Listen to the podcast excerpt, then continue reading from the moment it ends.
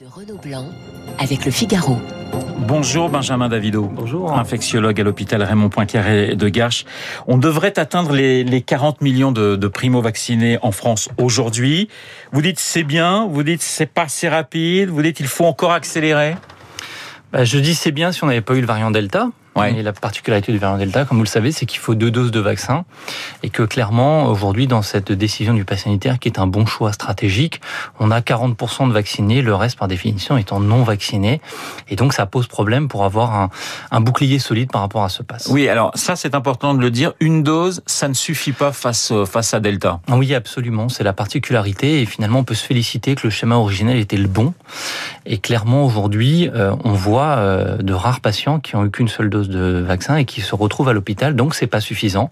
Et donc, il faut faire deux doses rapidement. Euh, rapidement, c'est-à-dire qu'on peut avoir, parce qu'on avait, on parlait de délai de trois semaines, on peut aller encore, euh, on peut avoir des délais encore plus courts. Vous avez raison, on peut, sur le schéma conventionnel de, de la première étude de Pfizer, aller jusqu'à 17 jours, ce qui fait globalement une quinzaine de jours, et ce qui permet euh, d'aller plus vite dans cette campagne de vaccination. Oui, donc ça veut dire qu'on pourra vacciner plus de monde finalement entre la première et la deuxième dose, ce qui est plutôt, ce qui est plutôt une bonne nouvelle. Quand vous voyez les les centres commerciaux dire, bah nous on est prêts à se transformer en, en, en vaccinodrome, on parle même d'un million de vaccinés possibles en, en, une semaine. Vous vous dites c'est ce genre euh, de d'initiative qu'il faut véritablement développer? Oui, tout à fait. Souvenez-vous, pour la politique des tests, c'était la même chose. On avait copié sur les Américains qui faisaient euh, du drive-in. Vous savez, comme quand vous allez euh, dans le fast-food, vous allez avec votre voiture et on vous teste cette fois-ci. Eh bien, il faut qu'on soit capable de faire la même chose pour la vaccination et pour vacciner là où les gens sont finalement euh, en temps réel. Et je pense que c'est ça la réalité du terrain, c'est-à-dire vacciner au plus vite sans perdre un jour. Alors, on voit Benjamin Davido des disparités concernant les, les vaccinations selon les, selon les régions, des disparités assez grandes. Hein. L'Ouest est bien plus vacciné que, le Sud-Est, les villes plus que, que, que, les campagnes. Il y a encore tout un travail à faire. Oui, c'est évident. Euh, moi, je, je déplore qu'au début. Vous vous attendiez, est... pardonnez-moi, vous attendiez justement à ces disparités selon les, les régions, les départements bah Oui, parce qu'on a, on a cessé depuis un an et demi de colorer la France en plusieurs couleurs. Ah, avec plusieurs oui. fautes, souvenez-vous. Et on est en train d'ailleurs de refaire la même chose aujourd'hui avec euh, des endroits où le virus circulerait plus qu'ailleurs. La réalité, c'est qu'il circule sur l'ensemble du territoire. D'ailleurs, j'en profite pour expliquer à nos auditeurs que lorsque on vous rend un test, on vous rend par rapport à votre lieu de résidence. Et donc, quand vous êtes parisien et que vous êtes parti dans le sud de la France où vous êtes contaminé, par exemple, eh bien, vous allez vous allumer comme étant positif à Paris. Et donc on voit bien que c'est extrêmement compliqué de dire que telle ou telle région serait indemne. La ouais. réalité, c'est que le virus circule avec les Français et qu'aujourd'hui, il faut tout faire pour se protéger les uns des autres. Et une des clés est la vaccination et le pass sanitaire. Emmanuel Macron, Polynésie, a évoqué, et on en parlait avec euh, Jim Jarissé, l'irresponsabilité et l'égoïsme des Français qui ne voudraient pas se faire vacciner. Vous trouvez que c'est trop direct ou qu'il faut avoir ce type de message? Ou ça peut être contre-productif Votre sentiment, Benjamin Davido? Moi, en tant que médecin, en tout cas, je pense qu'aujourd'hui, il y a une partie des Français qui sont toujours dans l'hésitation vaccinale. On estime que c'est 25% des Français parce qu'ils ont des peurs qui sont parfois irrationnelles. Euh, et je pense qu'au-delà de, du, du, devoir du citoyen, aujourd'hui, eh bien tout le monde connaît quelqu'un qui a eu la Covid, qui a été à l'hôpital ou qui a eu un Covid long, y compris des gens jeunes, et qu'il faut aujourd'hui avoir une responsabilité de citoyen et faire en sorte que ça s'arrête le plus tôt possible. Samedi, on avait dépassé les 25 000 cas positifs supplémentaires. Euh, c'est vrai que dimanche, le chiffre est moins fort, mais le dimanche, c'est toujours plus compliqué à, à calculer. 886 personnes sont en soins intensifs à l'hôpital. Que craignez-vous véritablement dans les, prochains jours, dans les une ou deux semaines qui viennent?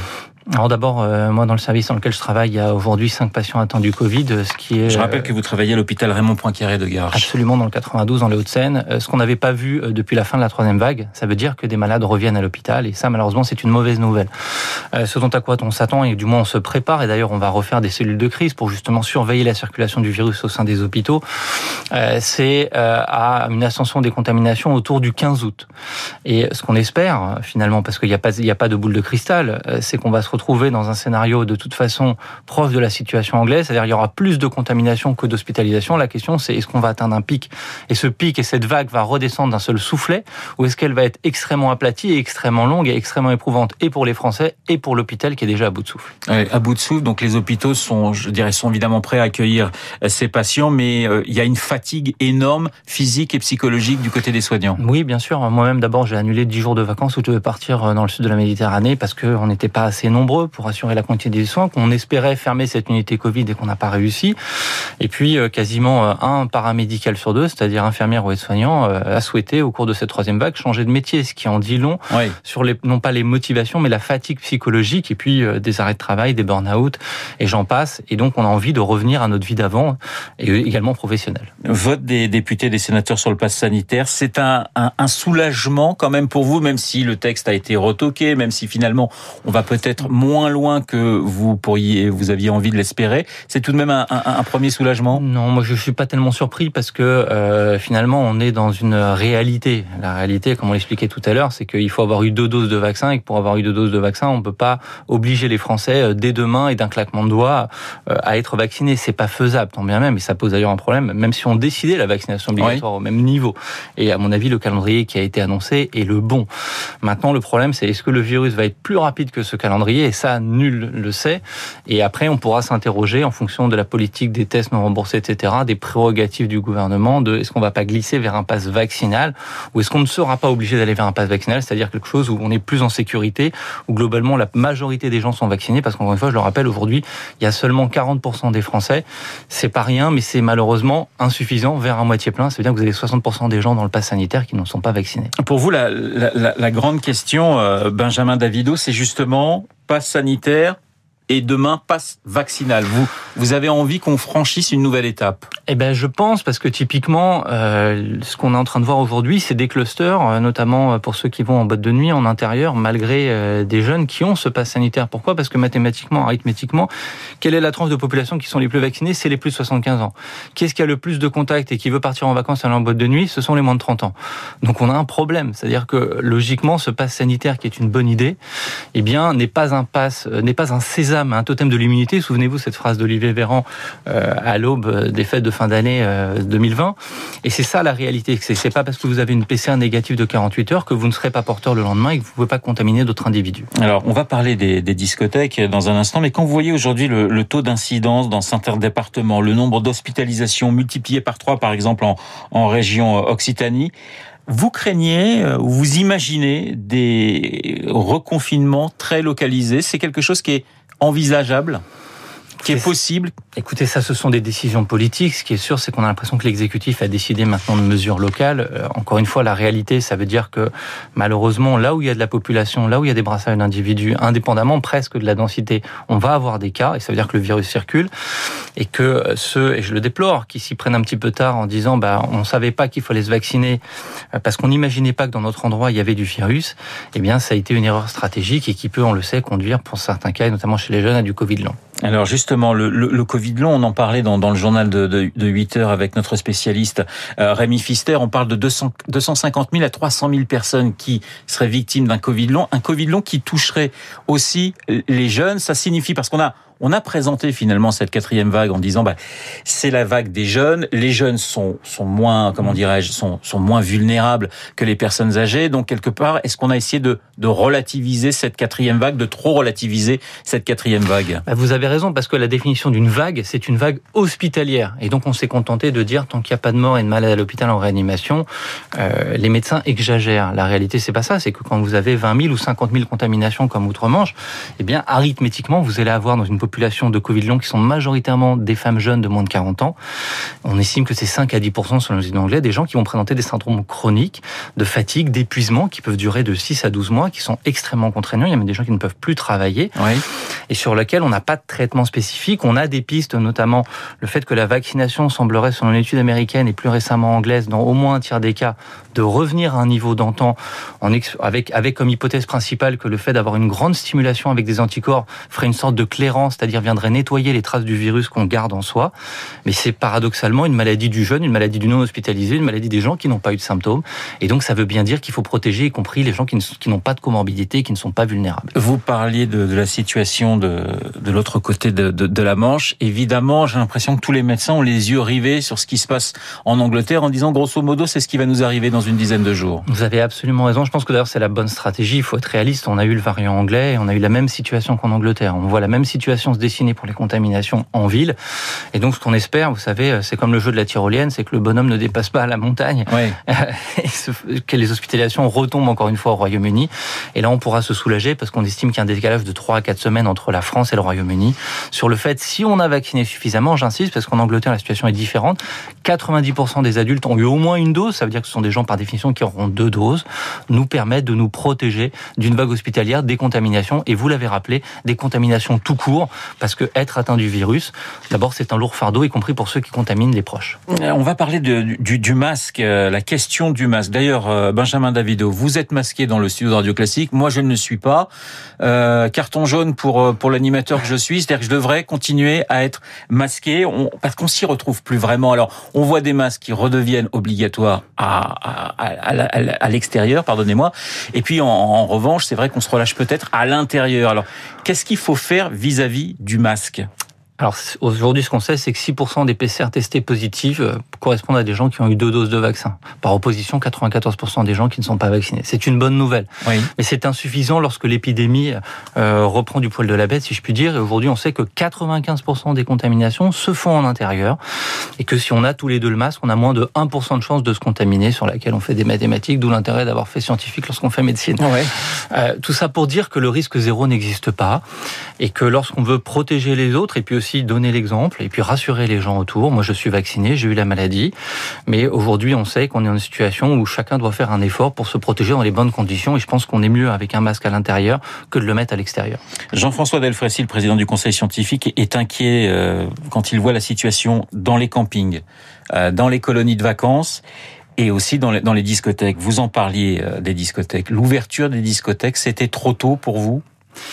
Je pense surtout que l'ouverture des discothèques, euh, elle aurait dû peut-être s'anticiper en extérieur. On comprend bien que tous ces gens-là qui ont fermé pendant plus d'un an et demi, ils veulent réouvrir. Les jeunes aussi veulent aller en boîte, c'est normal. On veut récupérer notre vie d'avant. Mais ce qui est cruel, malheureusement, c'est que, on l'a dit dans le début de l'interview, le virus aujourd'hui demande d'avoir eu deux doses de vaccin, demande beaucoup de temps, demande en moyenne encore hier six semaines pour avoir ce fameux pass sanitaire, et que la situation est compliquée, qu'on aurait aimé qu'elle soit différente, et que probablement il y a des ajustements à faire pour éviter ces nouveaux clusters et de redonner du sang frais au virus. Vous parliez du, du pass sanitaire. Depuis euh, dimanche à Deauville et à Trouville, on, on, on l'expérimente. Ça, c'est plutôt intéressant justement de faire cette première expérimentation avant, euh, j'allais dire, le, le, début officiel du pass sanitaire en, en, ce qui concerne les restaurateurs et, et, et les cafés. Ben, je pense que c'est bien si ça peut rassurer les gens. Aujourd'hui, euh, tout le monde peut scanner un, un pass vaccinal. Moi-même, j'ai l'application dans mon téléphone. C'est pas très compliqué. Ça nécessite peut-être un petit peu plus d'organisation, mais je pense que c'est nécessaire aussi pour rassurer les vacanciers et leur dire que lorsqu'ils vont aller dans des restaurants, lorsqu'ils vont aller à des spectacles, lorsqu'ils vont aller dans des lieux de villégiature, eh bien, ils seront en sécurité parce que tout sera fait pour leur assurer un certificat de non-contagiosité et c'est important. Benjamin Davido, l'idée quand même, je rappelle que vous êtes infectiologue à l'hôpital Raymond Poincaré euh, de Garches.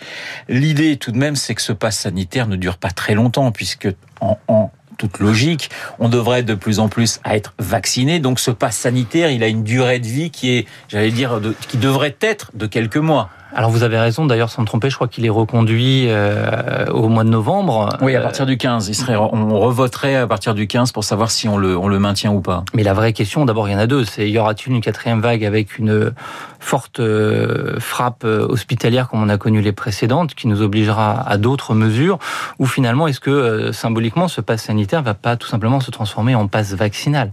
Et je crois que c'est ça la question qu'il faut se poser. Si demain vous avez à la fin du mois de septembre 80% des Français qui sont vaccinés, eh bien on va arriver à quelque chose où à un moment donné, lorsque tout le monde sera protégé, d'abord on n'aura plus besoin du pass et on aura surtout plus besoin de se tester, parce qu'on l'oublie. Mais euh, il faut se rappeler que pour des maladies, par exemple comme la rougeole, qui sont des maladies très contagieuses, toutes les semaines on va pas faire une PCR. Pourquoi? Parce qu'on a 95% des Français qui sont vaccinés. Donc il faut qu'on avance dans ces stratégies de vaccination, y compris des plus jeunes. Oui, justement, euh, cette question des plus jeunes, elle se pose, elle doit se poser dès aujourd'hui, parce qu'on sent qu'il y a beaucoup d'hésitation sur, sur justement vaccination des moins de 12 ans, par exemple. Eh bien, vous avez raison, ce sont des calculs, encore une fois, c'est-à-dire que là, ce sont les mathématiciens qui sont presque meilleurs que nous, c'est le fameux R0, souvenez-vous, cette capacité qu'on a de contaminer un individu. Aujourd'hui, pour le Delta, on dit que c'est 6 et 7, c'est quasiment comme la rougeole, c'est ces maladies où vous êtes obligé globalement de vacciner des populations pour que ça s'arrête. Encore une fois, où est-ce qu'on place le curseur, où est-ce qu'on met notre objectif? Et aujourd'hui, ce qui nous manque, il faut pas oublier, au-delà du fait qu'on ne sait pas combien de pourcents de population faut vacciner, même si on a une idée, c'est probablement au moins 90%, c'est qu'il nous faut des données de science et de sécurité, ce qu'on appelle la la pharmacovigilance pour vacciner les moins de 12 ans. Et c'est ce que Pfizer et Moderna sont en train de faire avec un vaccin qu'ils expérimentent chez les nourrissons de plus de 6 mois. 50 millions de vaccinés en septembre. Quand sortirons-nous enfin? Alors c'est l'objectif hein, du, gouvernement. Quand pensez-vous qu'on va pouvoir véritablement sortir du tunnel? Je citais Jean-François Delfrécy. Il évoque un retour à la normale en 2022, voire 2023. Écoutez, moi j'avais déjà répondu à cette question, j'avais donné exactement les mêmes dates pour la France et l'Europe et j'avais dit 2025 pour le retour à la vie d'avant, c'est-à-dire pour les autres pays. Parce qu'on oublie égoïstement, pour reprendre l'expression d'Emmanuel Macron, que le virus il va au-delà de nos frontières et que les réservoirs de ces différents variants, et c'est ça en fait qui se joue, c'est la bataille des variants, ce sont les pays pour lesquels l'accès aux soins et l'accès à vaccination n'est pas le même qu'en France et il faut tout faire aujourd'hui pour éviter l'émergence de ces variants. Et je terminerai en rappelant que les incubateurs à variants, ce sont les individus, ce n'est pas la vaccination et lorsque le virus circule, eh bien lui donne des chances de muter. Alors justement, et ce sera ma, dernière question, euh, Benjamin Davido, euh, on sait qu'il y a des gens qui sont totalement réfractaires à, la vaccination, et puis il y a aussi beaucoup de gens qui hésitent, qui aujourd'hui ne sont pas vaccinés. Quand vous croisez justement ces, personnes qui hésitent, qu'est-ce que vous, vous, pouvez leur dire pour les, pour les convaincre? Alors d'abord, je crois que c'est une consultation, c'est du cas par cas. Moi, j'ai eu récemment un patient qui est venu me voir en me disant, il va falloir qu'on parle du vaccin, justement, j'ai besoin que vous m'expliquiez parce que j'ai des réticences. Je ne veux pas dire que j'y arrive à chaque fois, mais très clairement, en tout cas, euh, cette discussion, elle est très saine et elle permet dans cette relation médecin-malade d'avancer. Mais c'est quoi Chaque cas est particulier. Oui, parce qu'il n'y a pas une angoisse que vous, retrouvez souvent chez, la, la, première, la première des angoisses, alors de façon dichotomique, la première chose, c'est on n'a pas assez de recul.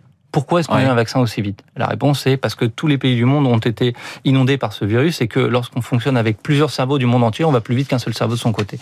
Et la deuxième sont souvent des femmes jeunes et parfois même dans le domaine médical qui ont peur pour de raisons d'infertilité alors qu'aucune étude n'a montré ça de façon assez ironique. D'ailleurs, les études chez les hommes ont montré que le sperme était de meilleure qualité. Donc peut-être d'ailleurs qu'on fera plus d'enfants avec cette vaccination, on ne sait pas. Et donc il y a beaucoup de choses, beaucoup de fake news qui traînent sur les réseaux sociaux et qui alimentent une certaine angoisse. Et puis on a peur de l'inconnu, c'est absolument normal et naturel. Mais euh, très clairement, la vraie question, je crois qu'il faut se poser aujourd'hui, beaucoup de Français l'ont compris, c'est qu'est-ce qu'on veut pour la France en 2022 Est-ce qu'on veut tourner la page de ce virus? Et la seule chose qui nous permettra de ne pas s'y tromper, c'est le vaccin. Il n'y a aucun médicament qui est efficace face à une maladie aussi contagieuse. Et vous arrivez à les convaincre?